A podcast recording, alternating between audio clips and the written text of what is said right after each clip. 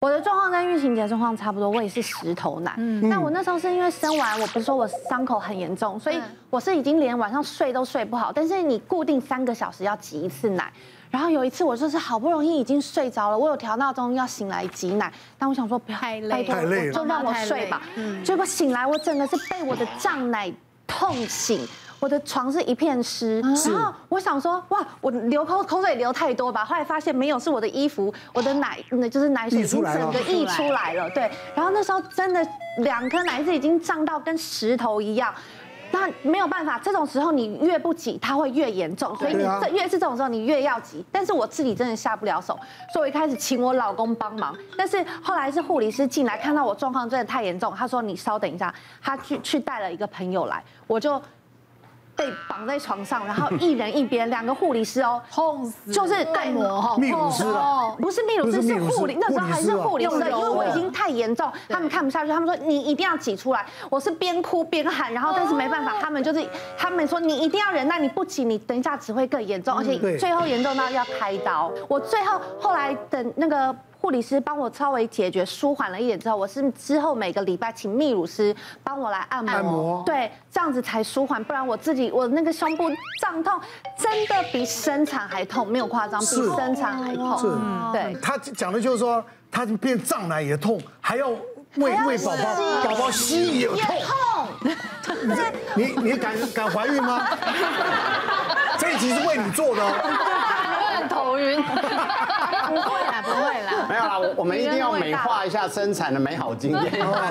生完都不敢了。但是我要先讲，就是说，其实喂奶最难的，除了在生理学上，你让奶畅通，有很多方法，怎么样去热敷，包含请大内高手发挥抓奶龙爪手，帮你把它排空。就 这个之外呢，其实心理的态度很重要。我分享一个三十四岁女性双胞胎，呃，回诊的时候一直大哭，原因是她觉得她奶很好。可是他觉得他一个人养怎么没有办法让两个小孩满足？我跟他说，你一个人，第一个你两个奶白就应该养一个小孩差不多，你养一点五个已经很好了。他说怎么可能？网络上人家说人家喂两个喂两倍都很好，而且那时候刚好是母婴亲善推的很很很狂的时候，嗯，他就说我少喂，我觉得我对他的爱就少。我说你不会因为少一滴奶，你的对宝宝的爱就少一分。那时候一定要调调成这样。可是陈医师。我不瞒你说，我从小就是一个只要设定目标一定可以达到，而且我是天秤座的，我要做到绝对公平。我觉得我这样，我说你一男一女，他需求也不一样啊。不，我觉得我从小应该让他们公平，我怕我们对他们的爱会不一样。所以我最大后来的任务是在化解这个女人心理的障碍。那时候因为有点污名化配方奶，其实我觉得配方奶就是一个像是一个协助解药。你喂得来就喂，你一定喂不够的。其实配方奶就是一个好的协助，是，所以不要排斥喂方奶。对。最后我送他一句话说，请你放过你自己，好不好？因为你不放过自己，你的小孩喝到那个奶都不会太甜。对。好，所以其实他后来就是花了很大心力在化解这个。对。你们刚刚是胀奶，我跟你讲，有时候心里的胀那个才是难克服的。哎，那有没有人就一生完就直接打退奶针？我们不鼓励这个行为，但是现在这种人越来越多。尤其第二胎，我跟你讲，因为第一胎经历过的，他说老娘也喂过了，当过妈的感觉，其他你知道那最不服在这个。今天还跟你这样讲了，现在呢，如果能力可以的，可以到月子中心，那一个月其实还蛮舒服的，嗯，对不对？你这按时间呢，护理师呢会来帮助你啊，泌乳还放到冰箱，对不对？这一个月你可以睡得好，吃得好，心情好，看看看儿子抱来给你喂喂奶，那等你一个月做完月子会，就是苦的开始。知道吗？所以我在想，为什么月子中心只能做一个月？为什么不做两个月、做三个月？为什么不行？可以两个月，可以两个月，最多两个月。哦，最多可以两个月啊！哎呀，我的话呢，我是那种乳牛型的，像我的奶量是很可怕，三个小时可以挤超多。像我不挤的话，我奶是可以直接喷出来的。是，对，很可怕。就我出门逛街啊什么的，一定要找地方让我去挤奶。嗯，对，而且我还为了就是我的。奶量去买一个专门的直立的冰箱，冰箱，冰柜，行动的，没有，直立的冻柜，而且就是只冰我的母奶，这都是你挤出来的，好强啊！我靠，就是我的月子中心就那种，就是妈妈们不是都会拿着自己奶瓶去交给护理师吗？自己很多会很不好意思，你知道吗？哪会不好意思？我跟你讲，像这种都是在月子中心横着走的那种。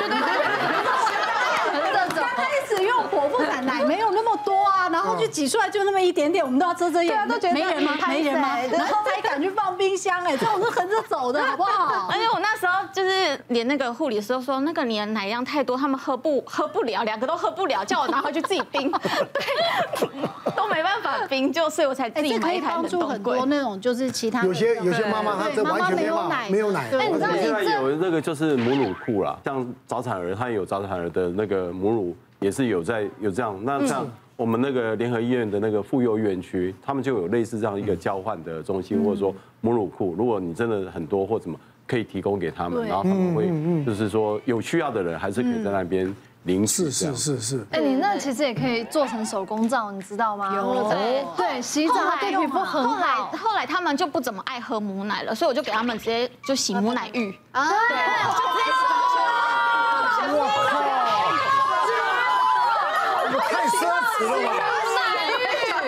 母奶浴，不是还可以放那个玫瑰花瓣，太多了，就直接就给你老公喝就好了。对，那么那么营养。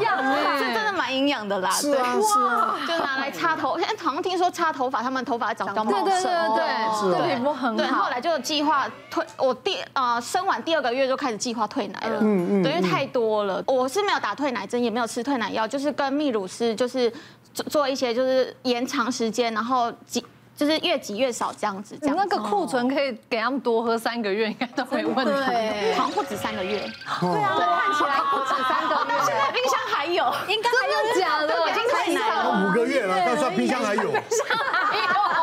能喝吗？六个月就退奶了，现在还有退六个月。像是退奶的话，其实我们可以试试看，因为其实退奶的那个食材或者药材真的是因人而异哦。是哦。那我之前有听过有些病人他们讲说，就韭菜啊，有些会退。然后之前有人吃是什么高丽菜哦，也会退，或是一些凉性的冰的东西，或是一些比较寒凉的水果啊，什么西瓜、水梨啊这些，就凉的。还有花生啊，什么猪脚花生？那是发奶。